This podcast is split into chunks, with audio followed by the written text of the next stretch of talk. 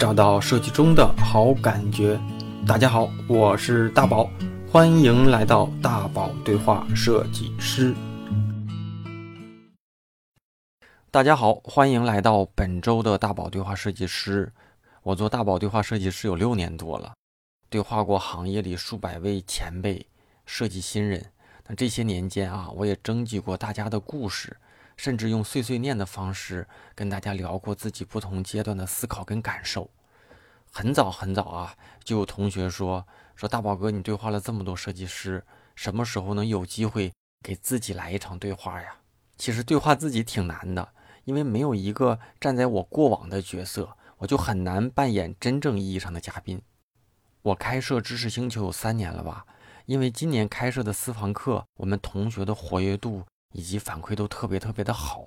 啊，被星球的平台给关注到了，所以他们找到了我，希望为我做一次深度的专访。一开始是用音频来记录我们的对话内容，最终平台发布的其实是文字的专访。但我和星球编辑同学真的聊得很深，也很久，文字和音频其实还有不少内容上的差异。所以啊，这一次大家听到的大宝对话设计师的嘉宾，就是我本人，大宝。我也借着这次专访，分享分享这些年来我跟设计还有我的职业的故事。行，那咱们开始今天的节目啊。第一部分就可能会先多聊一下您之前的那个大厂经历什么的，因为我看您以前就是写的文章里。对这个升职加薪的这个过程，包括以前在大厂的具体经历聊的不是很多，对，所以我还是想多听听这块有没有什么故事啊，或者您印象深刻的点啊，就比如说在您设计的那么多产品的这个历程中，有没有觉得哪部分是比较难的？比如说适应大厂的工作节奏，或者说这个设计思维的调整转变之类的都可以。嗯，是这样的哈。因为九七同学，因为你也说嘛，过去我好像聊公司的比较少，也是因为你在一个组织里，你不太好去去去去讲，因为可能这这些年吧，多少在设计圈子里积累了一点点小人气，所以呢，你要这么一讲呢，保不齐你那些同事领导也能看到，总我总会觉得我拿着公司去宣传自己，所以我基本上能能不讲就不讲，这是我之前的考虑哈。然后就是其实会被问到这种比较艰难的。这种时刻哈，因为我有的时候也会问别人有没有这种，我觉得艰难时刻都不够，我我都叫至暗时刻，就是那种濒临崩溃，对，濒临崩溃的那种时候，呃，是真有。就是我觉得，比如说哈，比如说就像呃，我我不知道你有没有看过，我相信很多设计师都看过一张插画，就是应该是一个老外啊，就是一个老外有点谢顶了，大概三十来岁，他在桌面上，一只手呢拿着笔在纸上可能画画稿子。另一只手呢，拿着一个枪顶着自己的太阳穴，就什么呢？就是逼着自己要要出想法。但是我觉得这个是有点艺术创作的这么一个描述。但是很多时候，我觉得设计师就是这种状态，就是这东西可能明天就是要要，但是你在现在的这个时间里什么都没有，就是它是零到一的一个过程，它不是说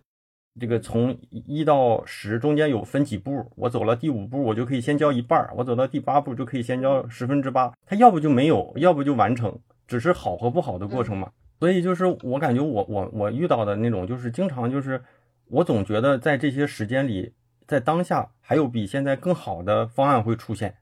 比如说明天我们要交一个呃设计方案，但是今天我就总觉得这个方案还不行，所以就只能去消耗自己的时间，无限的去去往后去推，总觉得是不是再耗一耗，再去想一想，再去拉着同学们一起去拓展拓展，就会有更好的方向。所以我也一直跟大家也这么说，我说你要相信，就是让我们出十个方向，我们就能出十个；出一百个，我们也能出一百个。只要你相信有，它就一定会有。但是这个过程其实特别自虐，就是他他是在杀自己的过程，就是你永远都得出一个拍死，出一个拍死，然后你总觉得下一个会更好。所以这种其实挺难的。但是过来之后呢，有的时候吧，你还会面临就是你想出来的东西，你觉得特别好的一个方案，在。你的需求方那面看来就很就很容易被拍死，就是他拍死你的原因和理由很轻松，但是他不知道咱其实设计师已经做过了大量的筛查和一些你对这个东西的理解的一些经验，他们对你的这个方案的这个好坏的评判特别主观，就这种就就会挺就会挺无助的，所以这是就比如说没感觉是吧？对对，这是一个。然后还有一种嘛，就是我觉得挺无助的状态哈，就是很艰难。就是设计其实在整个互联网或者是在广告传播的这个链路里吧，它是比较靠后的。就是比如说你产品都做完了，或者是你的产那个产品需求什么的这种都做好了，或者是你的一个传播策略的。这种战略规划都做好了，其实一步一步推，推到最后到设计的环节就是出图了，就是你基于这个大战略下的一个大的活动营销战役，然后文案怎么弄，传播规划怎么搞，然后最后行你想创意你做图吧。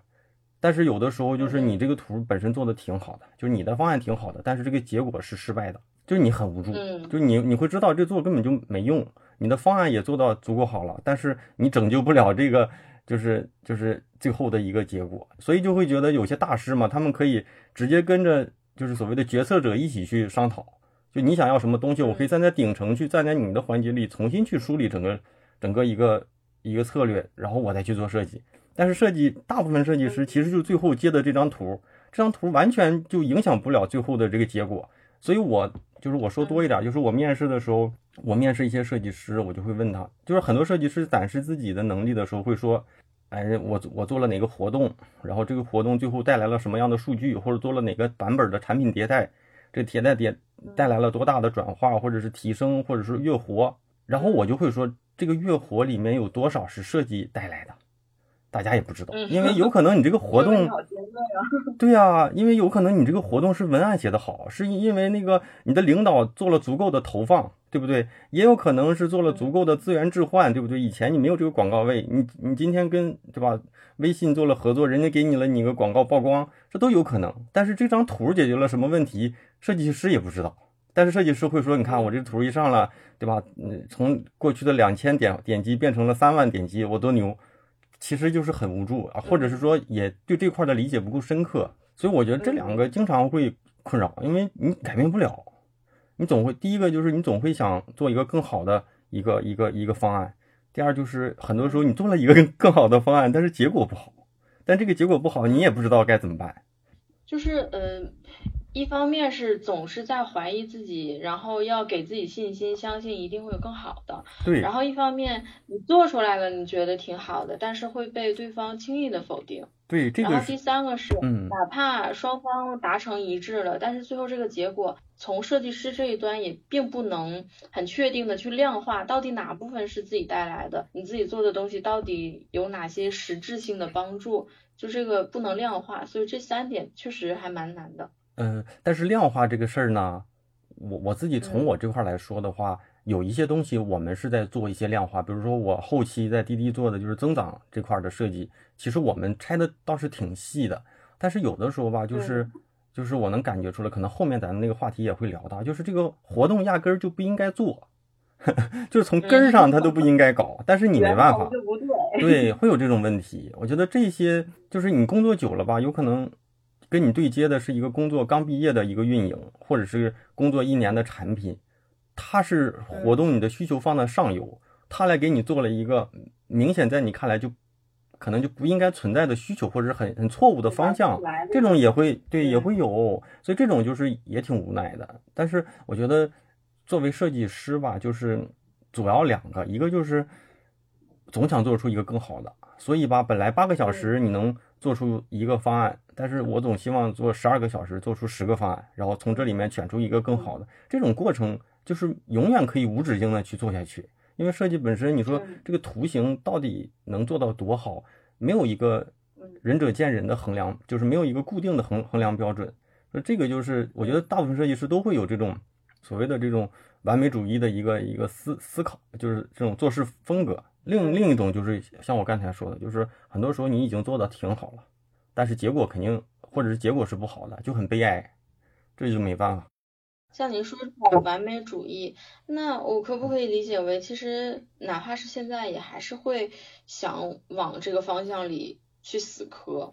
某个怎么说哈，在我觉得是在作品当中会往这个方向去去死磕一点儿。但是我我现在其实做做事情挺客观的，有可能在互联网公司泡的有点久了，就是你看平面传统的设计师。跟互联网设计师其实有一些不太一样的地方，我能够特别从这两个角色当中给给打开和就是两两个开关，我可以随意的去开。因为传统的设计师他就会就真的会追求完美，但是互联网设计师呢，其实他有些东西是可验证的，他有的时候是效率是第一优先级。就比如说我经常遇到设计师，就是说我我我为什么不能把我做的那些 banner 做成海报级的？我说可以啊，就是你做一个海报，你花一下午或者花三天，但是上可能就上一天。但是呢，你你你效率是什么？你可能做十个，但你上上去你会发现，在这种 banner 和场景下，文案比图更重要。你发现这十个里面哪个点击率更好，你就直接留着那一个就行了。反而你花着一个大心思做了一张图，一上去发现效果根本就不行，因为你也不确定哪个东西是真正这个位置下最需求的嘛。所以就是我可能针对某一些项目里，我就会这样的。就尤其是什么呢？尤其是我我以前在公司里吧，就我们会跟哪个需求方去做合作，然后呢，我的设计师会跟他就是，比如说出了一个方案，啪被毙掉；出了两个方案，啪就毙掉；出了三个方案，啪被毙掉。然后我设计师就不想干了，就想辞职了，说我如果再这么搞，我不干了。但是我在我心里，我总觉得只要你想，他就会有更好的方案出现，他就有机会。但是如果你不想，就肯定没有了。所以，在我看来，就包括我，尤其像做 logo 这种这种项目，那做个三十个很正常。反而就是越是年轻的小同学，感觉做五个做不出来了，或者做五个就是极限了，做五个就最好的了。但是我我现在发现，就像我前段时间跟一个前辈，我们去做一个对话的聊天，他说，呃，他就比较咖位比较大了，他就跟张艺谋合作冬奥会嘛。他说我们天天跟张艺谋导演在一个在一个圈，就是一个会议室里做封闭。所有的方案基本上都被他避变了，我们也特别沮丧。但是你会发现，他就他他会给我们一种能量，就就一直告诉你，这肯定还有更好的。他特别挑剔，但是呢，大家也愿意往上冲。然后他说，经常就是整个熬了通宵想出来的东西，就被他直接就就毙掉了。所以我自己也觉得，只要你想有，它就会有机会出现更好的。但是如果你觉得这是极限，它可能真就是极限了。我觉得这个东西，个人的这种能量还是挺重，还是挺重要的。这个其实取决于个人的认知和那种相信感，是吧？嗯，反正反正我感觉就是年纪大一些、工作久一些的人，这种感觉和意识会强一些。反而就像我前就是前两天，我一个星球里的同学就说做了十个方案，就是一个展板、一个活动，上海参加一个什么活动的展板，说做了十个就被毙了。就不知道该怎么办了，说有点崩溃了。但我自己的感觉，我当时给他回的就是：你看怎么看待这个事情啊？就是你要是简单点看呢，像他这种想法呢，就是被毙了嘛。但是如果你稍微积极的看呢，就是公司给你出钱，给你时间，给你发工资，然后让你在一个课题下不断的去练习，我觉得这是一件好事情，对不对？那你自己练习还没钱拿，这是比较功利的。其次就是很多时候你的进步就是在这种极端下的。再使劲儿那么一点儿，你可能就能做出来了。就就跟这个就跟这个健身一样嘛，就是你每次长肌肉的都是你最后那坚持不下来，那个教练说再来一个，你就冲上去了，然后你那个啊可能胳膊就比之前厚了那么一丢丢嘛。但是你总是你使了八成劲儿说我不做了，那你永远都是只是只是做了一些这个卡路里的消耗，你的肌肉可能就没变。所以可能真正成长就是这种极端下，越越极端的环境下。你逼着自己再往前拱一点，可能也就也就上去了。我自己是这么觉得。像呃，大宝老师，您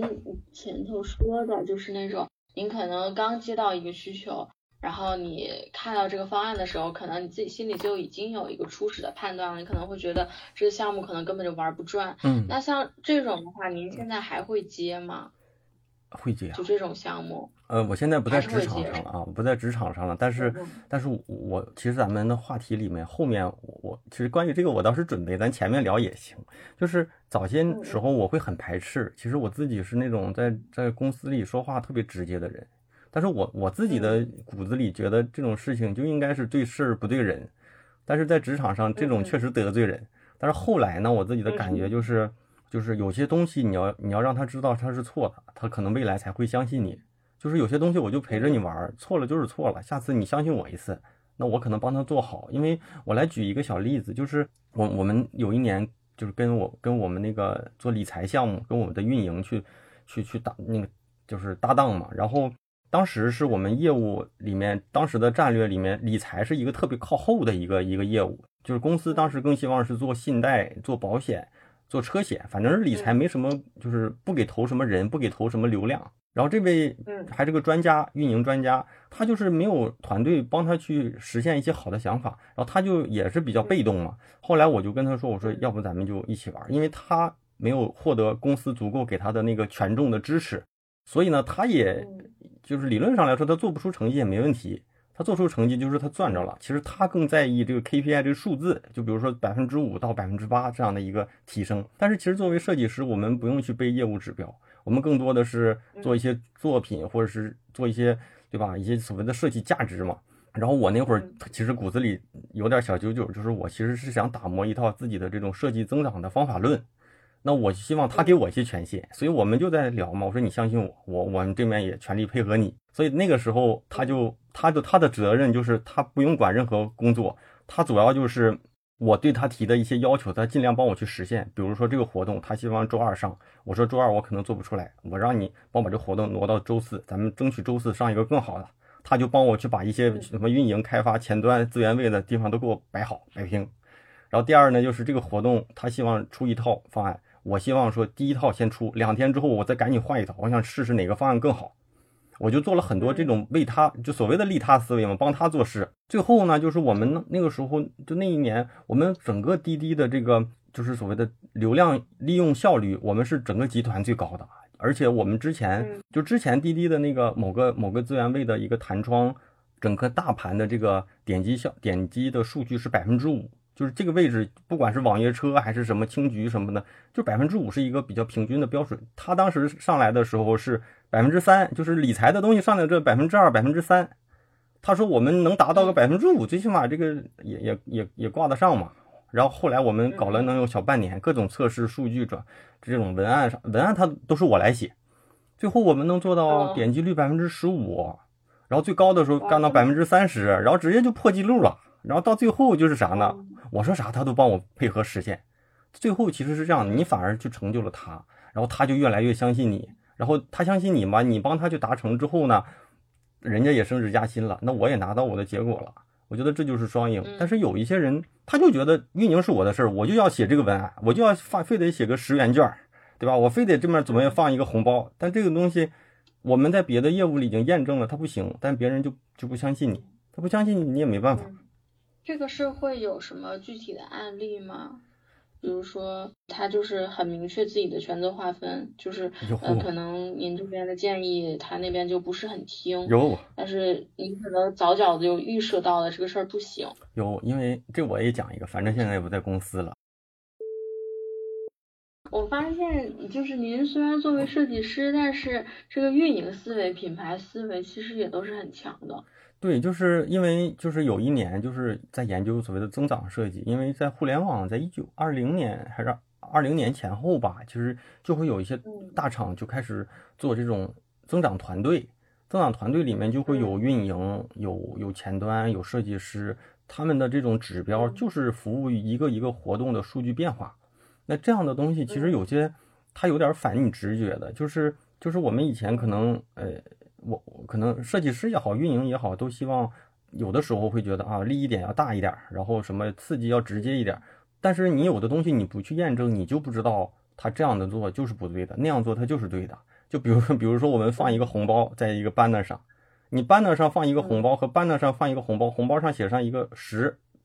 其实都是十块钱啊，但是写一个十，它就转化效率就就翻倍了，或者是你按钮里面。怎么改动几个字，它就是翻倍了。所以这些东西，嗯，我当时花了一年时间一起去磨合，也也赶上当时的那个运营，他就配合我嘛。所以很多事儿我就能试出来。试出来之后，其实这套逻辑就可以运用在各个业务里，可能有一点点差别，但是基本上都是这样的。就是送你六元红包，还有或者是六元红包送你，这个六放在前面就是比中间要好。哎，你也不知道为啥，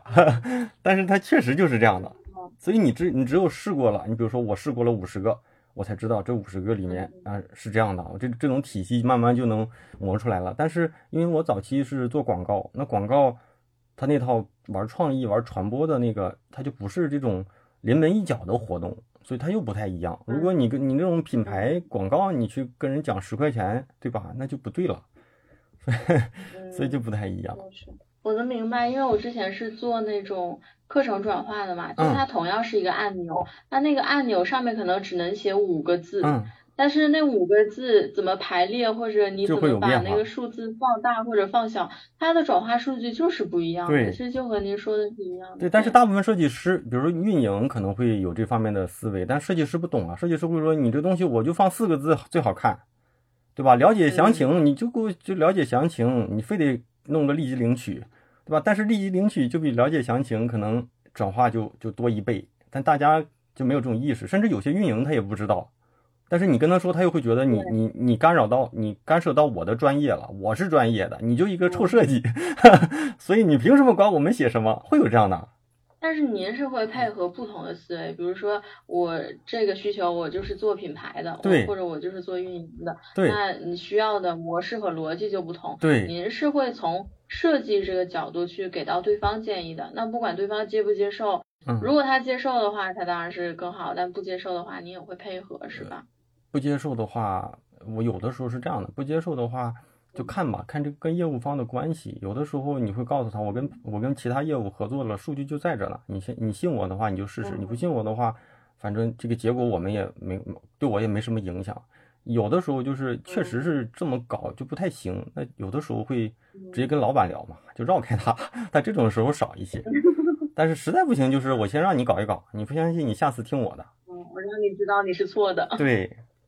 他们会有这种业务指标，但是其实我们没有，所以导导致大部分设计师其实是不关心这些的，觉得我给你给你一张图，这个东西结束了。但是就包括我跟一些嗯设计师或者是设计团队去聊的时候，就是那些外部的设计公司，他们服务客户其实也是这样的，就是一锤子买卖。比如说你给我做个双十一大促页面，做完就做完了。我说你怎么验证这个活动你们做的好不好呢？他说，主要是看他后期找不着你去，接下来有没有合作，没有就是说明做的不好。要是还找你，就说明他觉得还行。我说，那你这服务应该是你跟着他一起去玩，上线之后哪地方不好去做排查，赶紧去调。你帮他去多赚了，在双十一多赚了多少钱，那反过来你辩证来说，你也有机会做更赚更多的钱嘛。但是其实现在的中国的这个合作模式还是一锤子买卖。对不对？你你给我做一个活动，对吧？你给我做个电商详情页上线了，效果不好，不好就不好了，不好我就换换一个团队，或者是不好，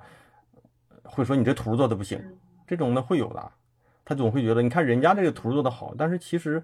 营销就会说嘛，营销都是一件件小事情做的足够好，最后结果就不会太差，对吧？你的文案、你的字号、你的元素、你的排布，然后你的一些。推广推广策略都会有原因，但是大家最后都会把这个事儿推到设计上，说你这个图不行。你看人人家这个图用三 D 又有动效又足够炫酷，这就其实挺业余的。嗯，其实我我刚才和您聊这一个问题，我就能就能明白为什么您那个时候可以被称为万能大宝，就是不只是因为嗯您的可能业务能力比较强，更重要的是。就是您会关心这个结果，然后会配合不同的，就是这种需求思维，这个其实就已经和其他的设计师拉开了很大的差距了。而且早期早期会遇到一个什么问题啊？就是我当时是我们这个团队第二个设计师，第三个，因为当时本身有一个是这个滴滴内部划过来的，然后后来就是外面招的，我是第二个。当时来的时候，你看第一个设计师他就是一个纯体验设计师，就是专门做界面的。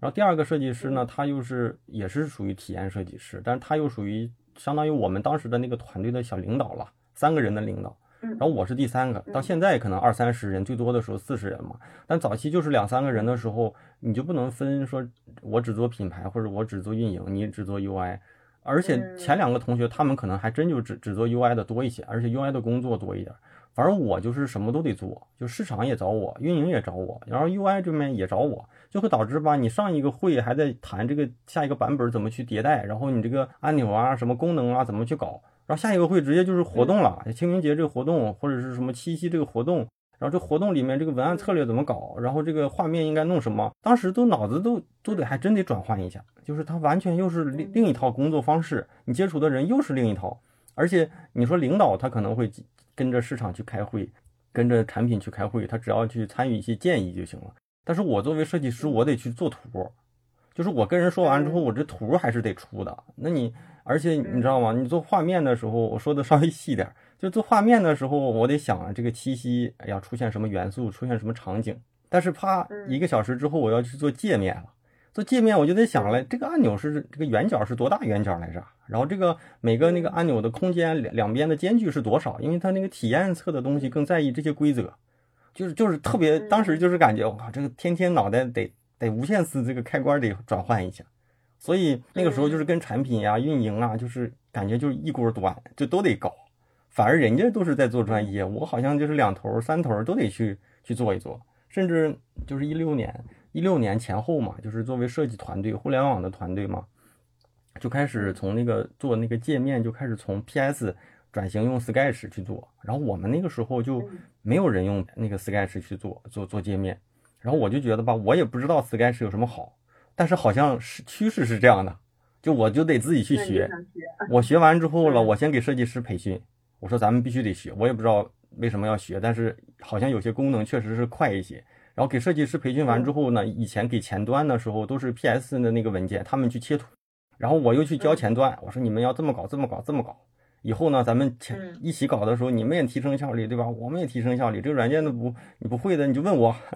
然后你就你还都得都得去交付，然后交付完之后，后来嘛，就是我我们团队大了，然后开始分工明确了，我就不做界面了。然后我就发现，我在偶尔用 Sketch 的时候，反而我是我们团队里 Sketch 这个软件用的最生疏的人，因为人家天天都在做图做那方面，我已经不需要用那个了。所以那个时候想想还就是挺累的，然后感觉压力还挺大，但是好像还挺有意思的，挺特别的一段，就是早期的那个时间。其实我听下来的感觉，可能，嗯，您会觉得是因为客观的元素，就是您需要去对接不同的需求，对接不同的部门。但是在我听来，我会觉得其实您是非常有主动的意识去接触这些，然后并且囤成自己的方法论和设计思维的资源。其实这个是二者相辅相成的，一半是别人丢给您的，一半是您自己就是想要这个东西，因为。不知道我轻易下这个结论对不对哈？但是我会觉得您是一个又要对结果负责的人，又要对自己负责的人，就是对对事儿，您是非常想对结果负责，就是这个事儿做完了之后能达到什么效果，嗯，然后您做到了什么，然后在这个过程中您得到了什么，您您是非常有这个。怎么说掌控感吧，然后对自己负责的也是，就是可能这个东西暂时我还不需要，但我觉得以后我可能会用上，或者我可能觉得对团队有用，那您就会去做。我我是觉得是这样的。反正后面吧，就是差不多这这后面这三年，就是最近这两三年，我倒是更在意结果了，因为从早期在意作品，到最后在意价值，因为价值反而就是结果，作品更在意的是。呈现嘛，呈现就是我交给你了，就跟我没关系了，我拿着作品而就行了。但是是过程。对，反而现在更在意价值。你这个价值是你给到这个东东西，真正的能不能给别人带来他们想要的，或者是你自己想要的一个一个目标。这个是我这两三年吧，尤其也也是因为行业当时也在做变化。然后我去面试设计师的时候，我也横向的去看同类的公司的一些年轻设计师。其实，其实大部分在那个时候，大部分设计师还停留在作品这种阶段，就大家还是啊，我这张图怎么想的，怎么做的，有多好看，你看到了？对，你看挺好看的吧？对。然后我一问他这个到底有没有什么衡量的标准？没有，就基本上是没有的。嗯。其实我会觉得这个可能是一个您可以和其他同行拉开差距的一个底层的点，就是您更在意一个完整的一个闭环，但是其他人可能还停留在呃，我接到一个需求，我接到一个活儿，那我把这活儿码完了，就我就去接下一个活儿。对，就是这可能也是两种发展路径吧，就就包括就有人说。到底应不应该去追求所谓的匠人精神啊？这事儿呢，就是就看你怎么去说。就如果，嗯，匠人是什么？匠人是万年都不变。其实是这样的，就是你做豆腐的，我做了一辈子，是恨不得我做了三辈子，你才会觉得他家豆腐一定好。但是如果你要是把自己当成一个，或者是那种经营者，或者是商业商业这种的这种，其实你应该去不断的精进的时候，可能还得去顺应这个时代的一些诉求。但反而你看日本吧，就像像日本很多所谓的这种百年企业，它一般都不大嘛，因为不大，所以它不可能给这个世界带来那么大的价值。因为他就比如说我这个就是做刀的，做了三辈子了，对吧？做豆腐的做了五代人了，对吧？我做这个了，我做了几代人，他可能就是这几个人在维护着，他是不变的，而且他拒绝改变，他觉得我们这个已经就不能改变，对吧？就比如说我做酱油的，我就得用这个块的盐，这种豆子，我不能用更好的豆子，或者我不能用其他的豆子，但是有可能用其他的豆子它就更好，他们也不变，这咱也我也不知道吧，但是。设计师吧，有些人就是说我我的目标是是成为一个匠人，你可以在这个领域去深耕。但如果有的时候，打比方说，你就你就没有这方面的天赋，你深耕下来的结果不会太好。而且我相信大部分人其实都没有这方面的天赋，因为就这就这就这肯定是这样的嘛。就是你想走到金字塔的顶端太难了，有的时候是实力，有的时候也是运气。你错过了这个阶段，可能就很难。那像您说的，您现在比较在意结果和价值，那就是既然是这样的话，为什么还会在这个节点选择去辞职呢？您已经在这个大厂环境下的价值其实已经发挥到极致了，您完全可以继续沿着这条路继续走下去，因为会有很多的项目给您接着去挑战。其实还真，嗯，如果说起来还真不一定，因为。我我记得我那篇文章里写过，就是我有一个所谓的职业偶像，是一个日本的设计师，他好像是在三十五岁辞职，然后创业，怎么怎么样。然后呢，我但是我自己觉得吧，就是首先是这两年可能整个互联网，可能行行业都都在被人看衰嘛，都会觉得已经不如当年了，包括薪资，包括机会，你包括你认为传统的大厂也都在裁员，这是一个。一个问题，其次就是，嗯，我我说起一个故事，就是他，我一个朋友，他是一个设计公司的创始人，一个设计团队的创始人吧，就是以自己有一个设计公司，他就说了，他说因为疫情，互联网公司都不招人了，所以很多项目呢，他又想做得好，又不敢招人，他就只能外包，所以因为这个疫情，我们的业务反而还多了，这是第一个，第二个就是你看这两年如果有留意考研的，就是一年比一年创新高。就是考研的人数已经跟高考毕业，就是那个应届毕业毕业生的人数好像差不多了，这就会导致什么？就是大家认为行情不好，才应更应该去提升自己嘛。所以我觉得从我这看吧，那如果企业有需求，是不是我认为我出来也会有更多的机会去参与这样的一些外部的所谓的这种机会吧？因为你早角度来说，确实是。因为你想，就像早期，如果要是像腾讯啊什么的这些，人家要是有什么需求，人直接招个团队就完了，搭个团队就来做嘛。但现在确实是这样，因为我在辞职前，就是我就就是支付宝那边就有一个相当于供应商的一个一个业务，就想找我，就他们说你进到我们供应商，这个项目一做就是一年，但是要进要进入比稿嘛。但是最后也没比成，我也不知道差在哪吧，反正是二轮比稿，相当于还是真是 PK 了一下，所以我就觉得这种机会如果在光景比较好的时候，他就不会，他就这么恨恨不得人就直接招你就完了呗。但现在他们可能更希望去发出去，我觉得 To B 这种机会可能会多一点了，中小企业可能更多一点。然后 To C 呢，我觉得像做星球也是，是服务于设计师，是不是有更多的设计师他们学技能、学思维，想要成长？那我觉得我还好。好像还有一些经验。其次就是我认识了挺多行业里的头部的一些前辈，那我觉得这些都能给大家一些帮助。我觉得这两点嘛，再就最主要就是我感觉我这年龄，如果我对我而言，如果我现在不出来试试吧，我觉得以后就更不敢了。我觉得现在是我一个胆量的分界点。如果再过两年，三十八、四十，你说出来创业搞设计，我觉得我有点不敢。而且。你那个时候，你家庭啊、孩子啊，慢慢要上学啊什么的，可能就这种压力就无形的更大一些。所以我觉得现在我折腾个一年半载的不行，我再找找机会呗。我感觉应该饿不死吧，只是你对那个所谓的收入的要求不一样。虽然现在的收入或许没有我上班那么好吧，但是我觉得这个过程应该是能扛过去的。您也会有这个年龄危机吗？嗯，我觉得年龄危机没有，但是家庭责任感会有。那您觉得您出来了之后，就是这个收入情况啊，或者说这个行业地位的提升啊，有比您在大厂的时候更有安全感吗？首先，好像我就是没有那么有这种收入焦虑，因为就是我我说实话，我现在肯定是没有在公司赚的多，就一定是没有我在那个时候赚的多，就是呃这是第一个啊，但是。怎么说呢？就是我，比如说举举个小例子啊，就是我在滴滴这么些年，像什么阿里的这种设计周，什么行业的 HRDC 这种呢，基本上我也没有去参与过，因为公司组织，哎，再选几个人，你有机会你就去。但是我从公司出来之后，我反而被人阿里去邀请去参加，就是人家不会因为你是滴滴的邀请你，但是人家因为你是大宝，人家邀请你了。我觉得这种的行业什么的会有一些不一样吧，因为就像呃，就是。怎么说呢？就是在职场上，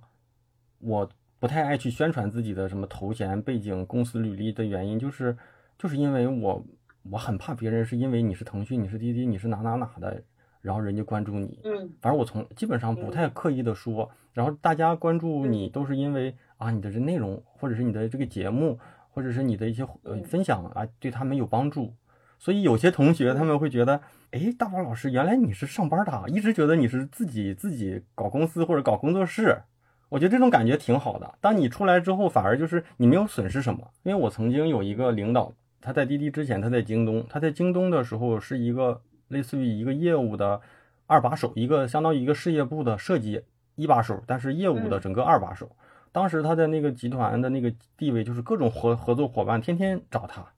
合作呀，请客呀，什么就是攀关系嘛，就希望跟京东有一些深度合作，而他就会觉得他特别厉害。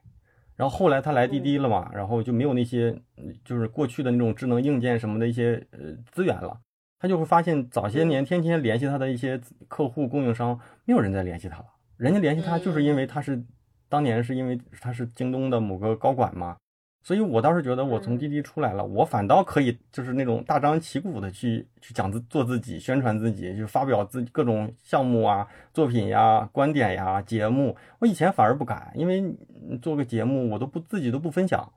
因为我分享，你说领导看了是啥感觉？所以，所以现在我倒觉得还好，这些，呃，收入上是有，是是肯定会有折扣，但是。但是我觉得这些资源关系是别人抢不走的，反而说是对自己未来这一辈子，我觉得更重要的。因为收入，你可能收入高了，你就你就多花一些；但是你你收入少了，最起码现在这个阶段没有那么大影响，倒还好。那您出来之后有没有觉得，比如说除了收入可能没有原来多了，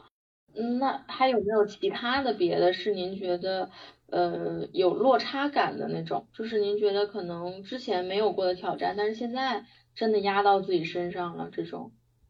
肯定有啊！我给你，我我我刚才就是我也在捋啊，就是就是我记得在一两年前吧，也是看那个得到，然后看到那个吴军老师的，就大概的一个问题，他就是探讨了一个问题，他就是他就说什么呢？他说，呃，有三个选项，你看看就是大家怎么去选择，一个呢是成为奥运冠军。一个是登上喜马拉雅那个顶峰，另一个呢就是创业或者是商业上能够赚十个亿。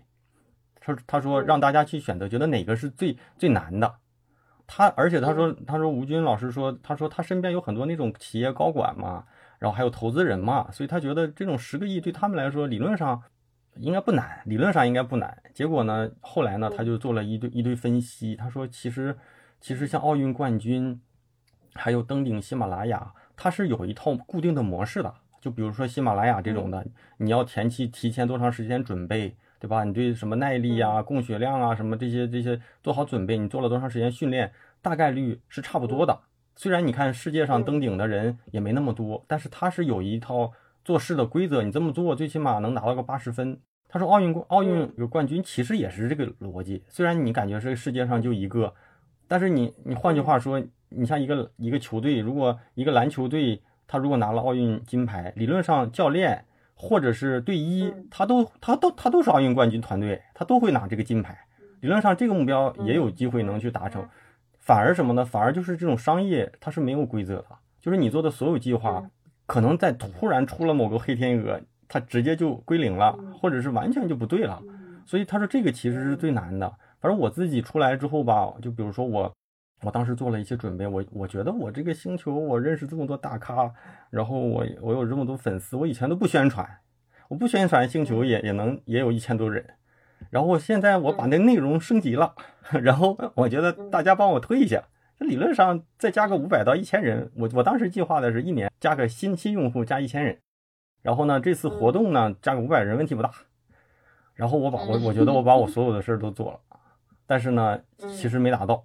说实话好像是三四三百三百三百多人吧，应该是有了，但是呢其实你会觉得好像我计划的所有事情也都做了。但是没达到，就是没达到。但是为什么没达到，以及怎么才能达到，我现在也不知道。所以这就跟前面的像是奥运冠军这种的不一样，人家举重的人家就是这样训练，你这个力量能练到这，理论上来说，你在这个世界上你能灭掉百分之九十八八的对手了。你要如能够举到一百五十公斤，你可能就是能举到这个就那个重量呢就两个人，你举到了，你最后你们俩看你们俩当时的心态。但是商业这种就有很多不不知就就不知道。我觉得这个就是挑战，就是星球这块会有会有挑战。其次就是出来之后，我会高估我自己的精力，就是我觉得我做这些事情应该不难，但是就是花费的时间跟精力应该不难，但是做起来的时候就会被很多应急的这种着急，但是没有那么重要的小事儿天天围着这些事情转，反而该做的一些长远的事情吧，很重要的事情会被拖。就比如说我刚出来，我我其实特别想做短视频的内容，但是两三个月了，我基本上没做。我就是从上个还是大上个星期才开始更新这个短视频，就是前一段时间就手忙脚乱的。然后有一些人找我做一些商业项目，我都我我都没接，因为我怕商业项目也没做好，自己当下的事儿也没做好，所以我就往后推。然后到到这个月，就是可能有些东西慢慢能捋顺了，然后才开始。规划下来，但是我觉得现在的整个的工作状态、工作强度好像也不比上上班轻松多少，反而倒是挺累的，倒是也挺累的。因为很多之前可能不需要操心的事儿，之前就是呃专注的对业务就好了，但是现在是需要一个人，对，哎，为了很多事情都得自己亲自去做，那确实会有很多细碎的小事儿，就是拖住您的精力。对，而且而且我其实有一个观点，就是有时候设计师老是看不上自己的甲方，或者看不上自己的业务需求，觉得他们都不懂哈。但是我我的感觉就是，你是没创过业，你创一次业，你做东西你就知道了。你就知道做哪些东西，你也你也会 logo 要大，文案要更大，你也会这样的，只是你当时不要为这个结果负责任。你觉得美好像很重要，因为这是我的作品，我这是我的孩子。但是你你要是创业，你就真你就真得去洞察用户能不能看得清楚啊？这个东西他到底看了之后想不想想不想点？这些你可能想的就更多了。其实这个图本身就没有说好不好看，就不是权重最高的了。其实就是要转换一个视角，就是包括也要转换自己对这个结果的预设。你看，你作为设计师的时候，可能只会觉得说我这张图我要好看，要高级，要能体现我的审美能力。对。但是，一旦转换一个视角了之后，你会真的需要。就对这个数据还有这个转化的情况对。来负责，那这个时候可能 logo 要大呀，嗯，五彩斑斓的黑呀，这些平常受不了的，对。对，你们自己也会去想要了，明白？我我自己现在也是，就包括我自己也给自己做了个 logo，然后就做了两个版本，一个版本就看上去更高级一些。就很细，然后或者很精致，而另一个版本就是更粗一些，就是其实它一个粗细程度不一样，就跟那个字体有加粗版，就理论上我就想要那个细的，但是那个细的放在一些场景里就是不清楚，所以我就基本上没用过。但是呢，我又更喜欢那个细的，所以这就是你你真创业了，或者是你真你要对这个东西，你要是一个购买者，就是你要对这个设计买单的话，你就你就真的会在意这些东西了。你要是，你要是，你要是只是一个，就是所谓的这个，这个，这个所谓的设计师的这个角色，你，你，你就会说，这明显这个好看呀，那这个好看，它 它解决不了你现在这个问题，你放到这个场景里都模糊了。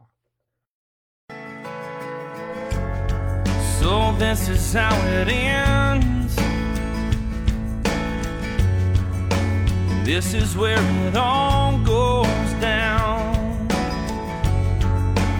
This is what I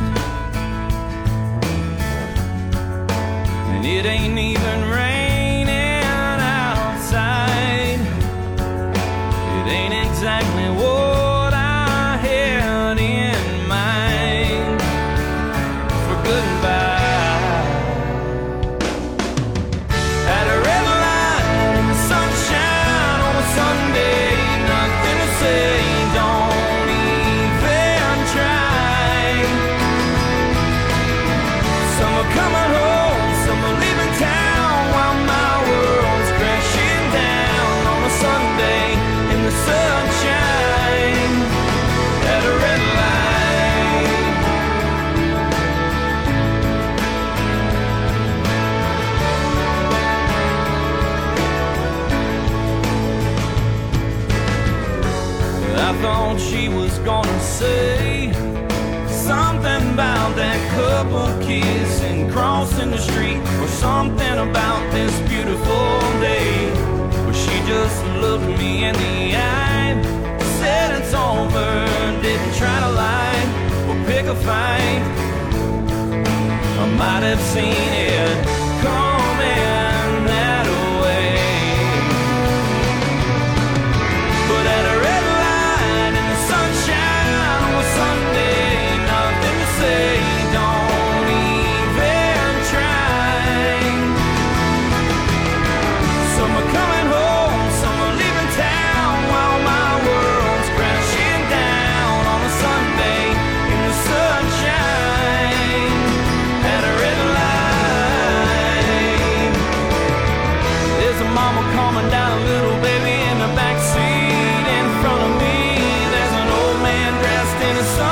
best, just waiting on green. But I can't see